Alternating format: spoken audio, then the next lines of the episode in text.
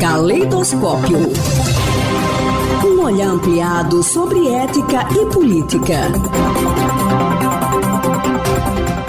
A coluna de hoje recebe o professor Christian Lindenberg, doutor em educação pela Universidade Estadual de Campinas, a Unicamp, desenvolve pesquisas na área com ênfase em ética e filosofia da educação. Seja bem-vindo, professor. Qual é o tema da coluna de hoje? Olá, ouvintes da Rádio UFES.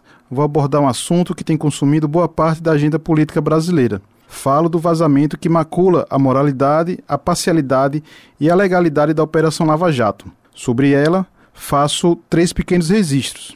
O primeiro, em palestra proferida aos auditores fiscais da Receita Federal, que foi realizada em meados de 2016, o então juiz Sérgio Moro afirmou que, abro aspas, o que há é o compartilhamento para utilidade pública. O resultado da prova pode ser compartilhado desde que de interesse público. Fecho aspas. Na ocasião, ele comentava sobre a quebra do sigilo e o vazamento de uma conversa envolvendo a então presidenta Dilma Rousseff e o ex-presidente Lula. Como se sabe, este vazamento foi crucial para o desenrolar do processo de impeachment de Dilma. O segundo é oriundo de uma entrevista concedida por Moro ao programa Conversa com Bial. Quando indagado sobre este vazamento, o atual ministro da Justiça disse que, em um tom gaguejante, vamos supor, é, o diálogo, o problema ali não era a captação do diálogo ou a divulgação do diálogo. O problema era o diálogo em si, o conteúdo do diálogo, que ali era uma ação visando burlar a justiça. Este era o ponto. Entretanto, parece que o ministro Sérgio Moro esqueceu das próprias palavras.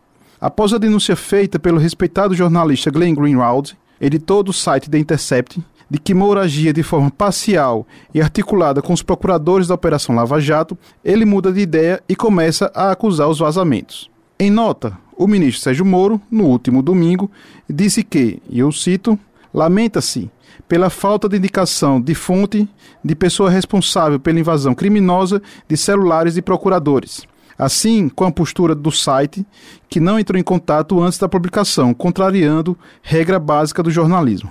Quanto ao conteúdo das mensagens que me citam, não se vislumbra qualquer anormalidade ou direcionamento da atuação enquanto magistrado, apesar de terem sido retiradas de contexto e do sensacionalismo das matérias, que ignoram um gigantesco esquema de corrupção revelado pela Lava Jato. O site, por outro lado, afirma que obteve o material semanas atrás.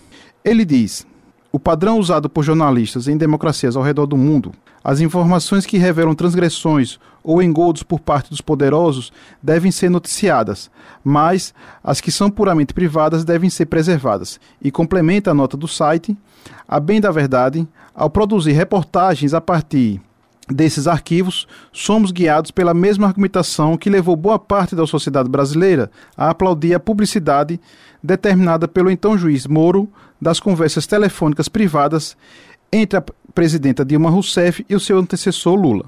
No Twitter, Moro disse, na última segunda-feira, que há muito barulho por conta da publicação por site de supostas mensagens obtidas por meios criminosos de celulares de procuradores da Lava Jato. Leitura atenta revela que não tem nada ali, apesar das matérias sensacionalistas.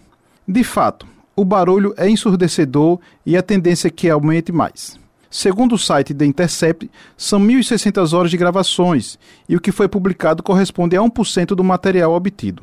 O terceiro e último registro refere-se à nota da OAB que solicita o afastamento de Sérgio Moro do Ministério da Justiça e dos atuais procuradores da Lava Jato, a exemplo de Deltan Dallagnol, da condução da operação, até que tudo seja devidamente esclarecido.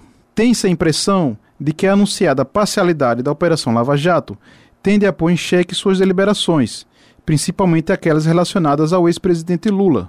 O fato é que a democracia brasileira tem uma ótima oportunidade em suas mãos. Cabe aos atores sociais solicitarem uma investigação que apure a veracidade das acusações e, caso não sejam verídicas, agirem de forma que cumpra a legislação nacional. O Congresso, o Supremo Tribunal Federal, o Conselho Nacional de Justiça e o Conselho Nacional do Ministério Público precisam dar áreas institucionais às investigações. As acusações feitas pelo The Intercept são sérias e maculam o ordenamento ético e político brasileiro.